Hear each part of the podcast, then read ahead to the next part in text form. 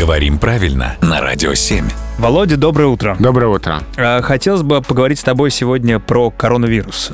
Какая не банальная, давно не звучавшая нигде тема. Ты не поверишь, открывал Facebook, открывал другие социальные сети, ни слова буквально об этом, поэтому решил взять в программу. Так вот, коронавирус, как пишется правильно? Когда это слово только актуализировалось, э, часто стало появляться в СМИ, были вопросы, почему не буква О. Мы ведь привыкли, что у нас есть соединительные гласные О и Е, как, например, э, самолет и мореплаватель.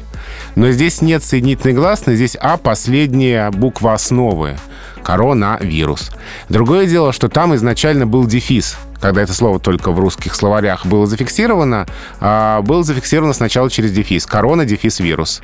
Но потом дефис перестал писаться, и сейчас в словарях тоже можно найти это слово в слитном написании, как оно и пишется. Корона, вирус через А и без всяких дефисов. Не было, Володя, в нашей с тобой практике еще такого слова, которое хотелось бы поскорее убрать из словарей. Спасибо большое.